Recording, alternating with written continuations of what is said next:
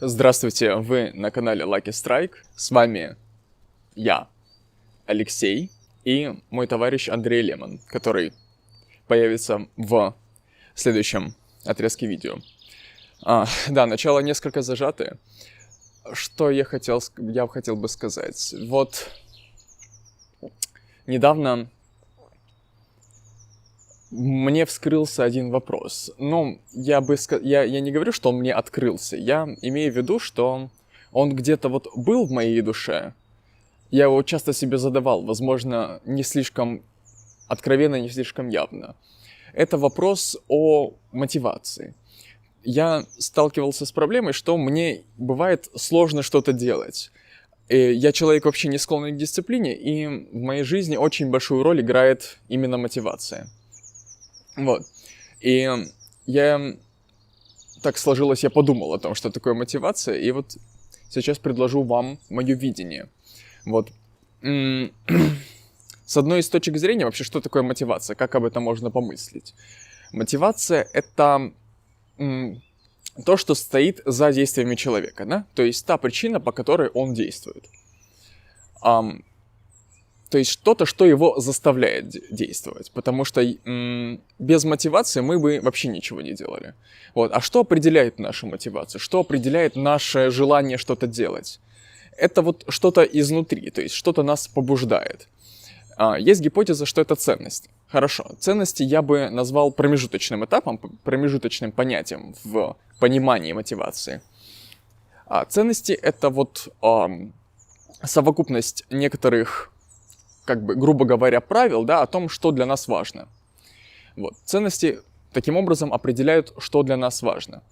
Я бы пошел дальше и сказал бы, что ценности, это, что в основе ценностей лежит так называемый принцип удовольствия.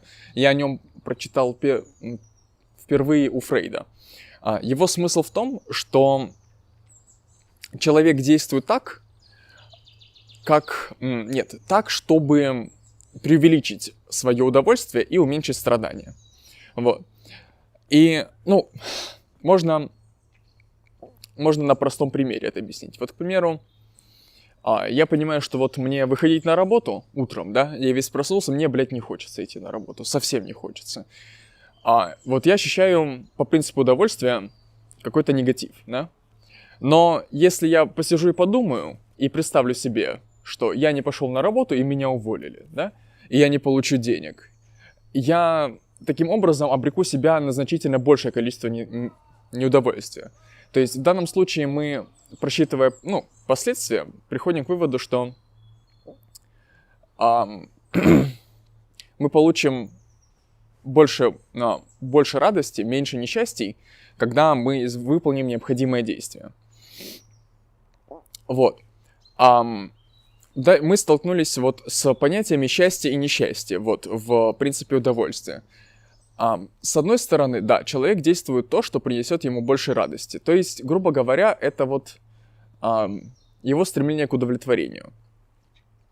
Но есть, есть гипотеза, которой я придерживаюсь, что несчастье, то есть именно негативные эмоции, которые человек может испытать или испытывает в каких-то ситуациях, они имеют значительно более сильный мотивационный импульс.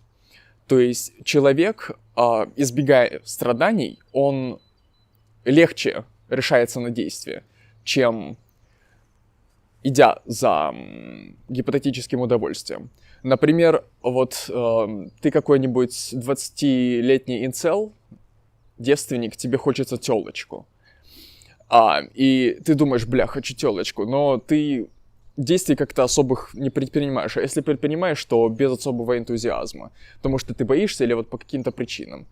Но если, например, опять же, с тем же примером работы, ты лишишься денег, да, для тебя это как-то более близко к сердцу и более явно то, что ты ну, не должен так поступать, ты должен пойти на работу, ты должен избавить себя от страданий в будущем. Но это мы говорим о простых вещах. Можно представить себе вещи более сложные. К примеру, вот ты хочешь быть умным, да? Ты считаешь, что быть умным круто, ты хочешь как-то вот утвердиться таким образом. Ам, но ты понимаешь, что тебе впадлу читать книжки или тебе впадлу что-то изучать. Вот. И возникает вопрос, как, как, нас, как достать эту мотивацию. А, где ее найти, чтобы что-то сделать. То есть, понятно, есть дисциплина, но дисциплина, она, во-первых, свойственна не всем, во-вторых, она ну, должна как-то вырабатываться, даже если она не свойственна. То есть, а дис- дисциплина в данном случае стоит на очереди после. А в первую очередь нужно позаботиться именно о мотивации.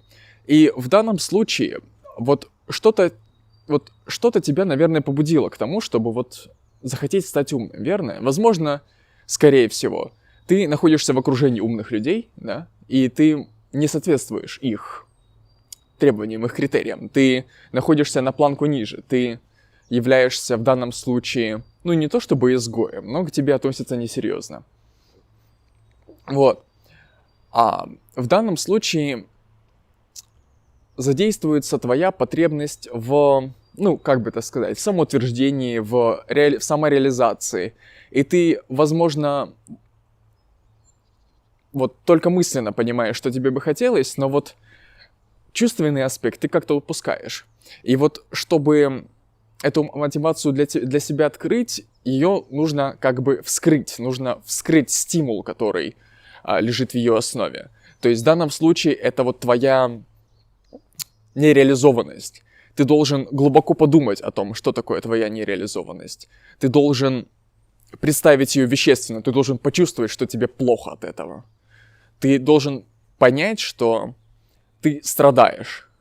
И тогда тут главное не углубиться в страдания и не сложить лапки и не сдастся, а начать действовать. Вот.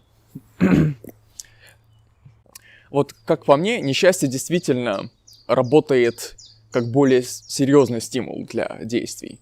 Но тут встает другой вопрос, более глубокий, более серьезный готов ли ты жертвовать своим комфортом, готов ли ты жертвовать своим удовольствием, да, чтобы испытать несчастье, которое тебя побудит к действию. Это, это вопрос сложный, потому что комфорт это хорошо, комфорт это, это приятно, это правильно. Но комфорт, он стагнирует, точнее, он переводит к стагнации. В комфорте ты удовлетворен во всем, тебе не нужно что-то делать. Вот. И этот вопрос, он как бы звучит просто, но можно себе представить значительно более серьезные ситуации. Когда выбор, точнее альтернатива твоему комфорту, она ее посред... ну, альтернативный выбор твоему комфорту, он рушит, точнее его последствия рушат вообще все, что все, на чем строится твой комфорт. Например, это семья, это работа, это вот что угодно. То есть последствия твоего выбора, они настолько масштабные, что тебе, блядь, сложно выбрать. Тебе реально сложно выбрать. Но тем не менее, где-то внутри ты ощущаешь неудовлетворенность, острую неудовлетворенность собой. И это, это серьезный вопрос. Что предпочесть? быть собой, двигаться на пути к, ну, на пути поиска себя, да, на пути к собственной реализации, или оставить все как есть, ничего не рушить, потому что ты знаешь, что ты если разрушишь, заново это отстроить будет крайне сложно, а то и невозможно. Вот как-то так.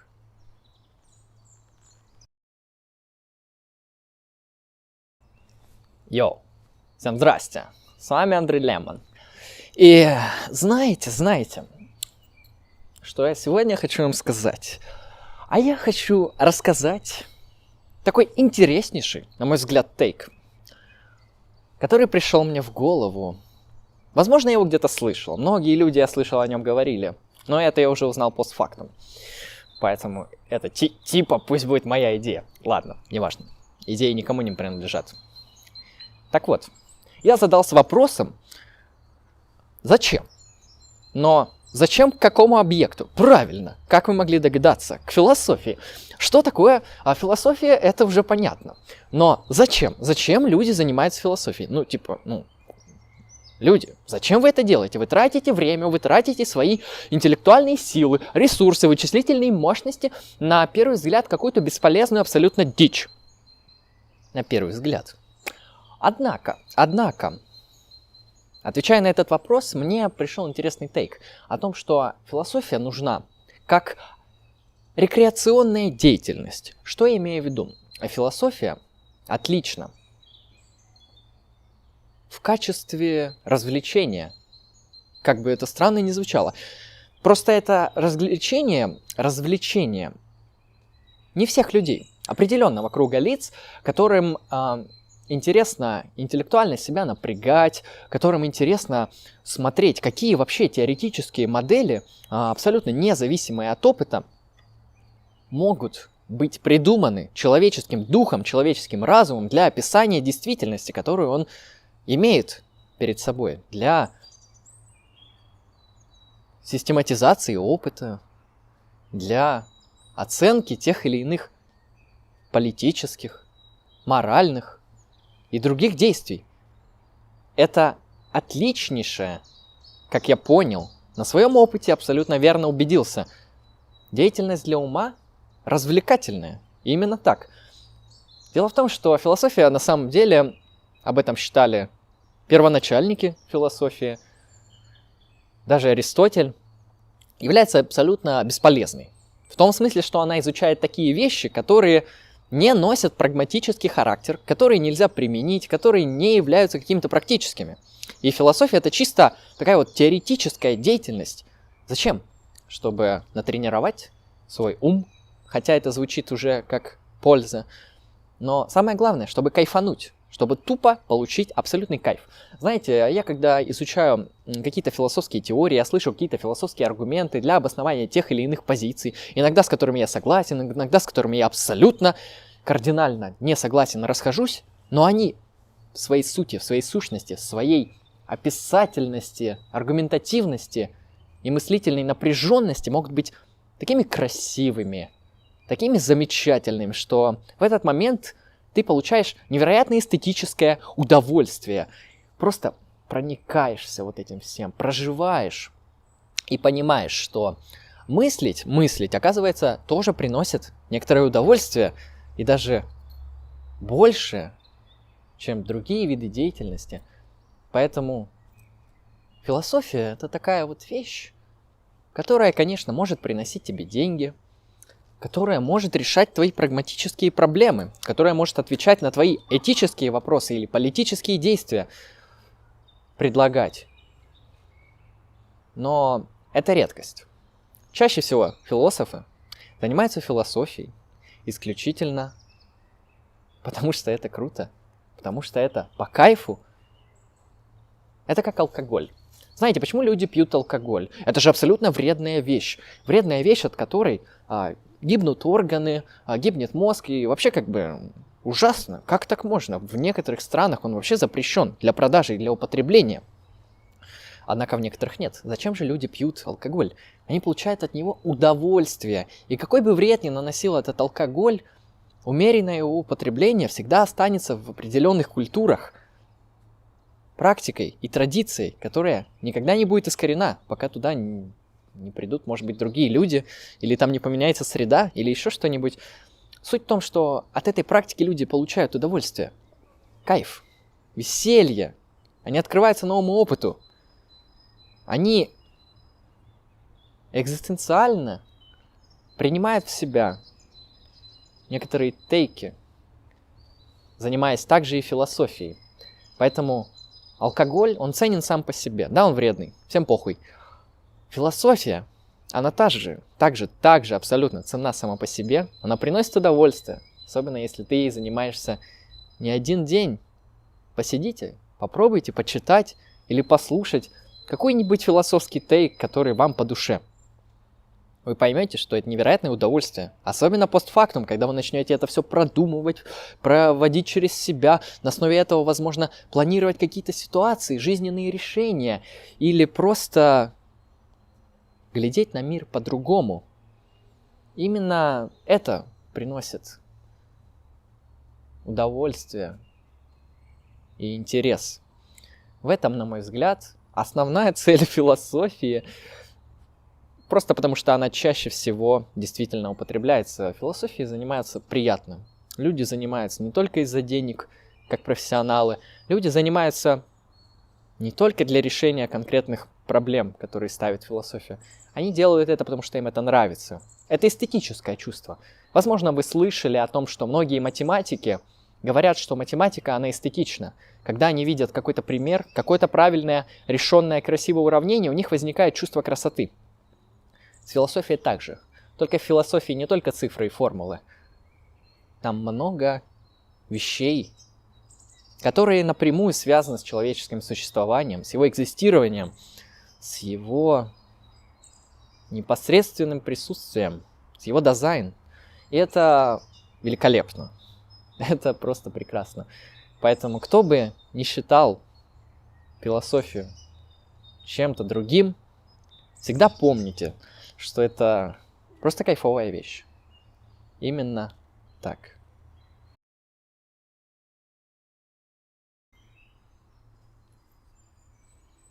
Я могу добавить пару слов. Вот я услышал от Андрея Лемона, от господина Лемона, если быть точнее, его видение, зачем нужна философия. Я, в принципе, с этим согласен. Но у меня есть замечание. Ну, не то чтобы замечание, но вот мое, мое представление о том, зачем нужна философия. Вот люди в современном обществе, они действительно, как выразился Андрей, они разные. Вот. Есть люди, ну не знаю, можно сказать, пролетарского характера, которые заняты в основном выживанием. То есть они тратят большую часть своих сил на то, чтобы, ну, прожить как-то. Вот, их интересы, они плоские, их интерес, интересы, они приземленные, достаточно бытовые. Вот. А есть люди, которые, например, скажем, молодые люди, да, которые, скажем, еще не отделились от родителей, или, к примеру, успешные люди, которые, у которых эм, средств к существованию в избытке, да, у них появляется время и свободные силы. Вот, это время можно тратить на что угодно. Но если ты обладаешь таким складом характера, когда вот тебе любопытно, вот, любопытно, самые разные вещи любопытны. В какой-то момент ты можешь задуматься о том, вообще, что происходит, какого хуя. Вот первый вопрос, который мне пришел в жизни самому, это вопрос вот, почему все есть, вот, к примеру. Почему что-то есть, а ничего-то нету. Вот. Какого хуя вообще, как бы, эта планета, эта вот вселенная, она есть. На чем она базируется? Вот такой мне пришел вопрос. И получается, таким образом я совершил первые шаги в сторону философского как бы рассуждения, в, сто, в сторону философских изысканий. Я стал думать об этом.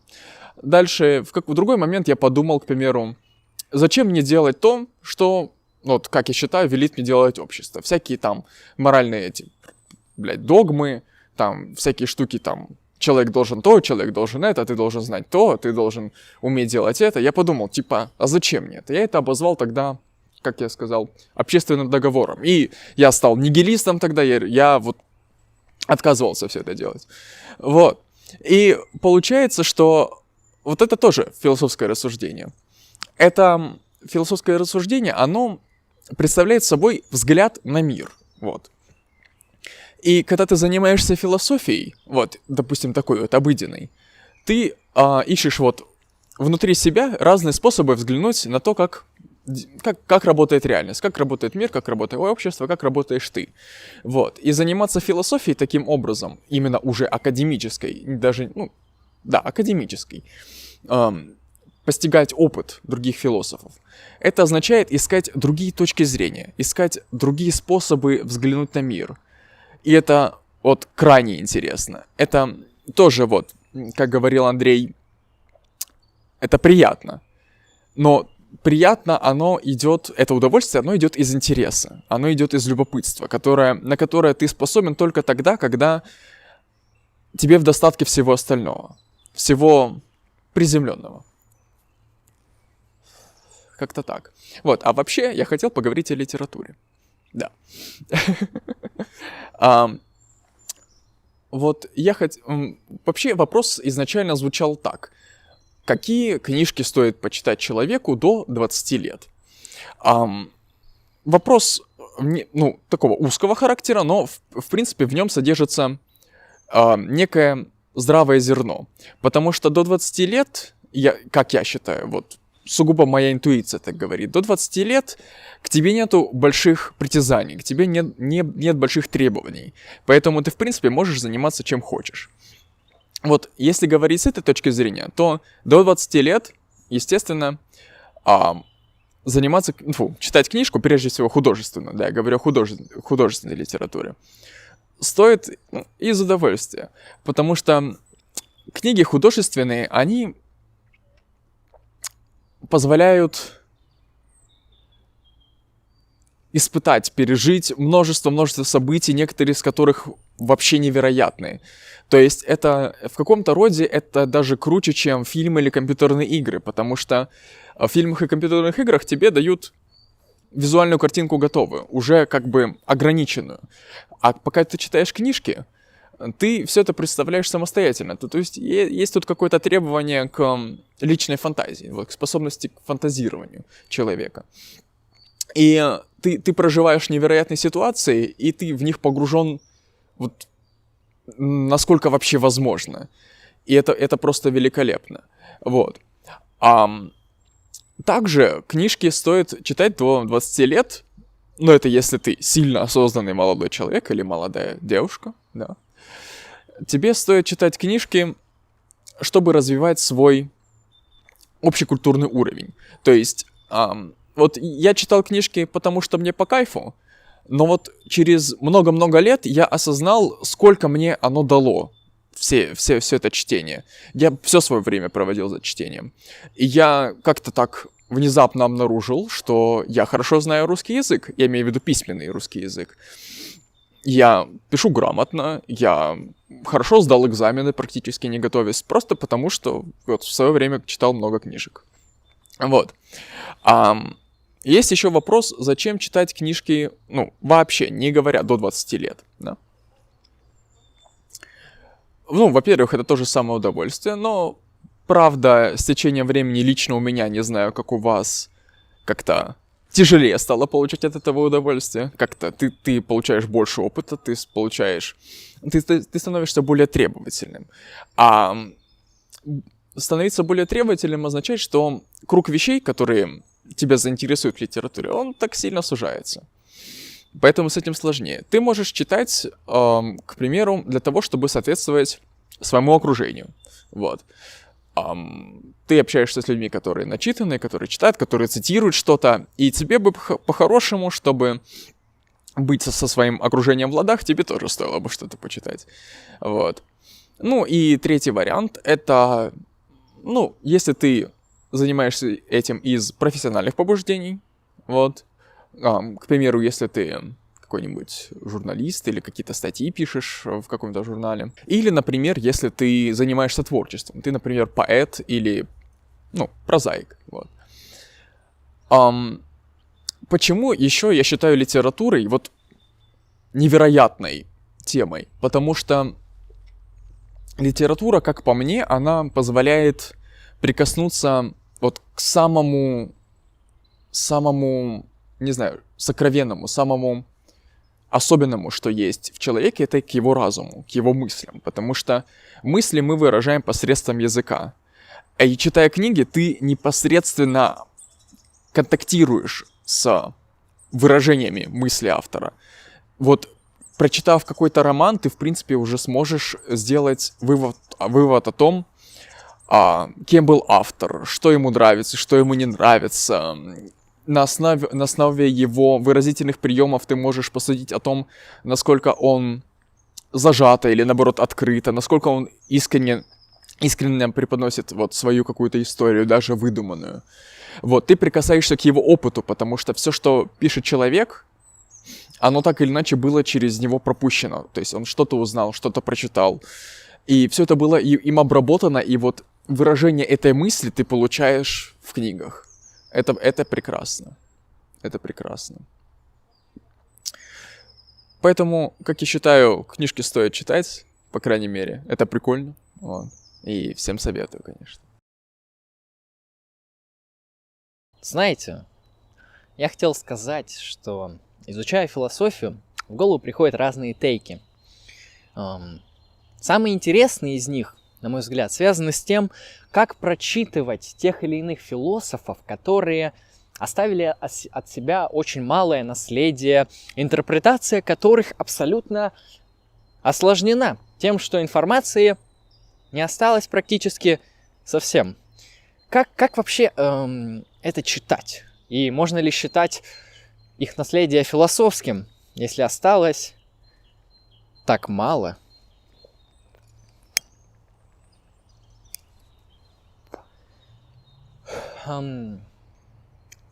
Я изучал философию досократиков.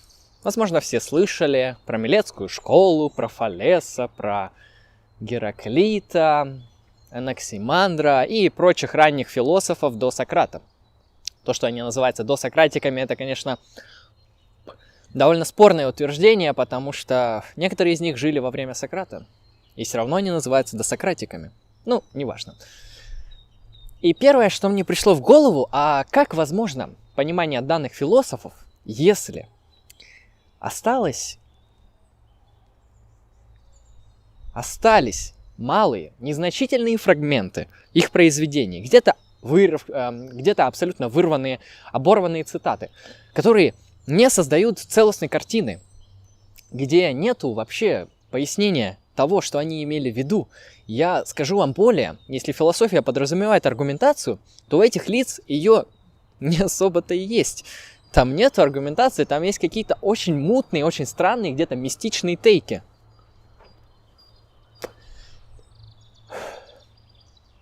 Это ставит вопросы.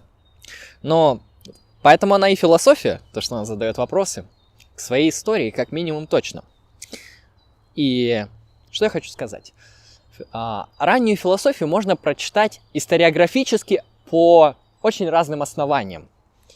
Можно поступить как диаматчик и искать в ранней философии борьбу социальных классов. Можно искать в тех или иных философах выражение той или иной социальной повестки и искать угнетателей и угнетенных, смотреть, как материализм борется с идеализмом, и как это все красиво диалектически через противоречие развивается.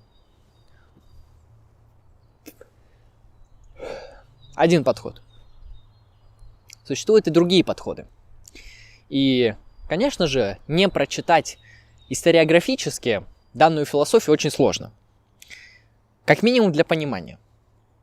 Нужна какая-то описательная система, какой-то базис, на котором уже можно будет построить свое описание, свой нарратив, свой рассказ о том, что там было до Сократа. Потому что про Платона, про Аристотеля, даже про некоторых римских философов и позднеантичных, таких как Платин, мы знаем довольно много. Они оставили большое наследие. Однако с Милецкой школой, с Пифагором и с другими очень все сложно. Что же делать? Мне понравилась интерпретация Бертрана Рассела в истории западной философии. Могу сказать сразу, что данное лицо является ультра предвзятым. Это такой сциентист, а, либерал, атеист, э, логический позитивист, э, как он считает, философ языка, логик, математик и философ очень фундаментальный. И поэтому он прочитывает, как ему по кайфу. Действительно, а кто ему запретит? Он академик всех академий. И вообще красавчик всех красавчиков. Вы видели, какая у него трубка? М? Не без этого. И как же он просчитывает Милецкую школу? Дело в том, что он говорит, что философия началась с интереса, с удивления миру, с того, что греки начали задавать себе вопрос, а что вот это вот все, вот этот космос, вот этот мир, который перед ними предстает, в основном где-то природный, где-то социальный, что он представляет из себя? Как его можно описать? Какие аргументативные, можно сказать, не мифологические начала можно найти для того, чтобы сказать, что мир устроен так, а не иначе? И Бертран Рассел показывает, что в древнегреческой философии имеется две линии, очень интересные, которые оказывают уже влияние на сократическую философию, на Платона, на Аристотеля и последующих. И это в первую очередь то, что Милецкая школа делала акцент на некоторые эмпирические наблюдения. Они, можно сказать, занимались наукой, натурфилософией. Они изучали мир посредством наблюдений, посредством каких-то физических объяснений для его времени, для времени Фалеса, Анаксимандра и других. Они объясняли мир, например, вот что первоначалом всего архе является, например, вода. Вода не как вот, типа, там с неба упала водичка, а вода как некоторая стихийная субстанция, как некоторая жидкость, как некоторая а, субстанция, которая принимает различные формы. Здесь для Фалеса было довольно очевидно, что все, вся природное бытие функционирует и появляется из воды. И изменяется благодаря этому началу в воде. Гераклит также видел в Архе огонь. Огонь как некоторую такую движущую, порождающую энергию. Хотя у Гераклита уже появляется логос, то есть некоторое интеллектуальное, упорядочивающее начало Вселенной. Вселенной в античном понимании. Прошу как бы понимать, что космос для грека, космос для современного человека немного разные понимания, потому что греки не знали, что, что там вообще на небе и так далее. Они видели то, что видели. У них исключительно феноменальное понимание, феноменологическое того, что они видят, а не как сейчас уже есть, естественно, научное. И эта линия Милецкой школы, она была направлена как раз-таки на изучение бытия в его так называемом эмпирическом срезе. Они пытались выстроить теории, которые основаны на э, том или ином объяснении мира с точки зрения физических элементов. Кто-то вводил один элемент, кто-то несколько, кто-то вводил еще дополнительные э, структуры, там логос или то, что эти элементы двигаются другими силами и так далее. А, в любом случае, ранняя Милецкая школа выглядела именно как философия, которая ориентирована на некоторые эмпирические основания. И это интересно. Так выглядела первая линия. Как же выглядела вторая линия? С точки зрения Бертрана Рассела существовала линия не вот этого эмпирического конкретного мышления, а линия кон- уже абстрактного, абстрактного и теоретического понимания мира. И Рассел очень делает большой акцент на изучении философии Пифагора. Пифагор вообще для Рассела очень интересен, как я увидел. Ну, действительно, Рассел математик, философ такого довольно математического склада ума, разработал и сделал много вклада в логику. То есть Рассел в этом плане крут. И понятна его симпатия к Пифагору. И он говорит, что Пифагор это довольно мистичная фигура, в том смысле, что он сделал много математических открытий для того времени, хотя они были довольно мистические, и вокруг Пифагора, возможно, во время Пифагора, возможно, уже и после, сформировался определенный мистический религиозный культ, который который был очень необычный. По крайней мере, по той информации, которая до нас дошла, он очень странный.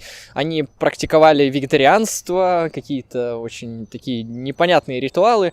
Ну, как я понял, как я понял, а, суть была в том, что вот эти все ограничения, где-то понятные, где-то нет, необходимы были для того, чтобы подготовить душу человека, ну, так сказать, его ум, его разум, там, что угодно, как вам интересно, к тому, чтобы рассматривать мир не вот так вот эмпирично, не с точки зрения объектов, которые мы видим, а с точки зрения абстрактных сущностей, с точки зрения как раз-таки математических объектов. Поэтому вот эта вся религиозная секта, которая имела огромнейшее влияние в античной Греции, и идеи, которые влияли уже на последующих философов, как раз-таки была интересна тем, что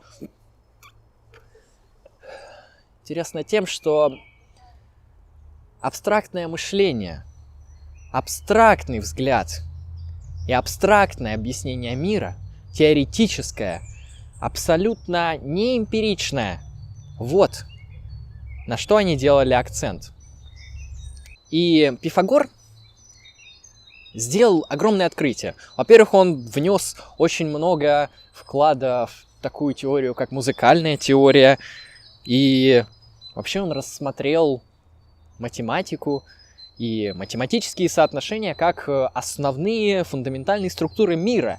Он считал, что некоторые математические соотношения, они вообще формируют вещи. Э, как я понял, идея к нему это, это пришла когда он знал, как работает гармония. Насколько мы знаем, вот эти числовые изменения струны, длины струны, толщины струны, они напрямую влияют на физический звук. И примерно так же считал Пифагор, что мир устроен именно так, что в его базисе, в его фундаменте лежат некоторые числовые соотношения, некоторые математические абстрактные категории, которые формируют в своем соотношении эти вещи. Именно поэтому у него числа имели форму, и четверка записывалась как квадрат. Это интересно, то есть четыре стороны, то есть четыре, то есть у него цифры переводились в фигуры и так далее. То есть это очень интересный такой взгляд был. А, и в чем суть?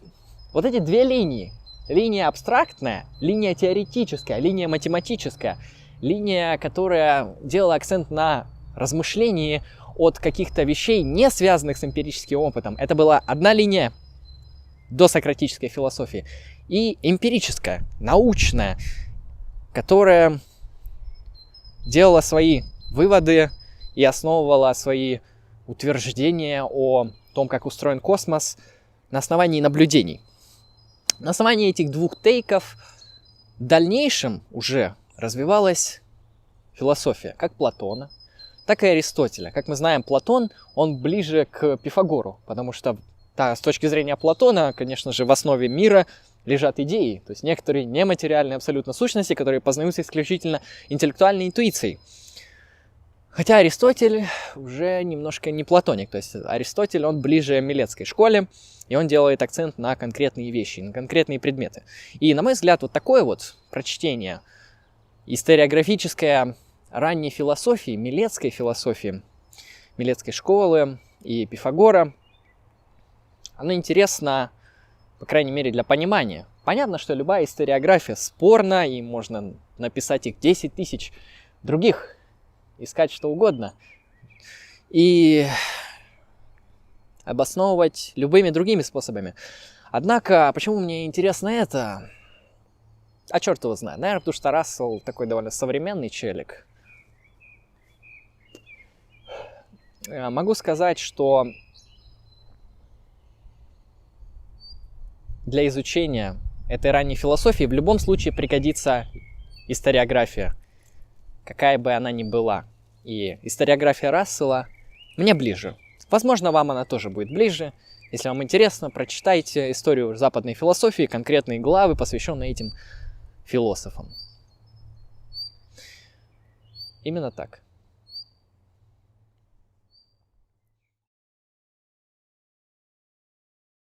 А знаете, ведь метафизика не такая-то и скучная тема, понимаете?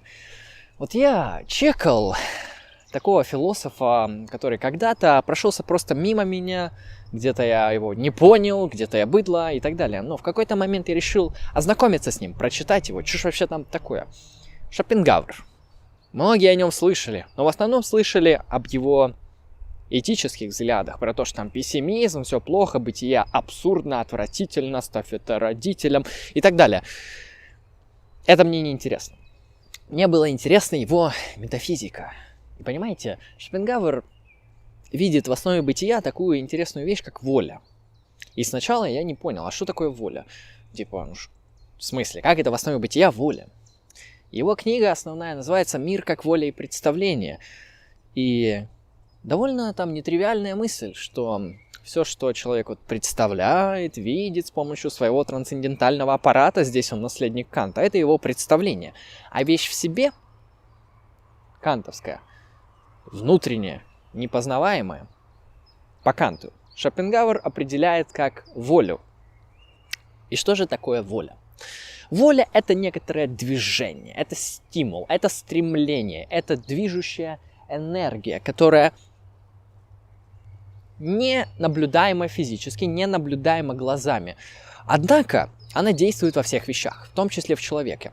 И самый интересный момент, что сама эта воля, она хоть и является порождающей, движущей, движущей силой, в своей основе не является абсолютно рациональной. Хотя, нужно уточнить, что воля создает рациональных агентов, например, тех же людей – Поэтому в своей одной из ипостасей она, конечно же, рациональна, но в основе своей нет. И представление мира как воли, как некоторой вот такой слепой движущей энергии, мне показалось довольно интересным. Потому что человек, он может это пронаблюдать, включая за собой. Он видит, что за его движениями, за его интенциями, импульсами стоит некоторое стремление – и это стремление, эту энергию, движущую, Шопенгауэр называет волей. Дело в том, что Шопенгауэр ее экстраполирует вообще на все бытие. Он считает, что все бытие таким образом устроено, что это воля, и одна из проявлений воли, то есть форма объективации воли, это человек. В том числе его рациональное, рациональное основание, которое может познавать этот мир, наблюдать этот мир, иметь представление об этом мире. Это интересно.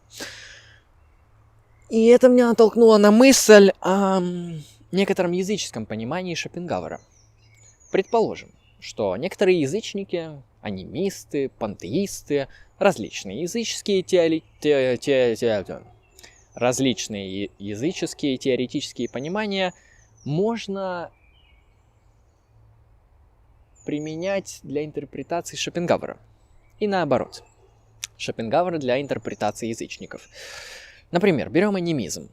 Анимизм считает, что большинство вещей, а точнее все бытие, все вещи в мире, от камней до людей и богов, являются живыми. Живыми в том смысле, что они тоже имеют какое-то желание, какое-то стремление, какие-то движения и так далее.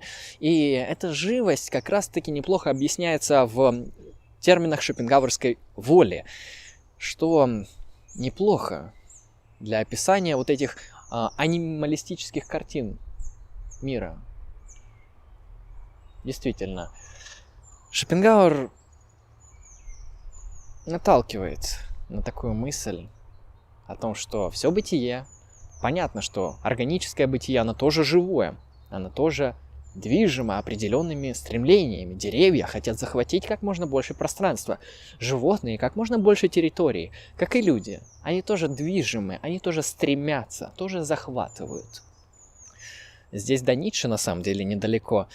И дело в том, что именно так же можно и прочитывать и неживые объекты, камни, которые стремятся к своей воли. То есть камень это тоже такая форма объективации воли, которая желает падать, например, или разваливаться, или собираться.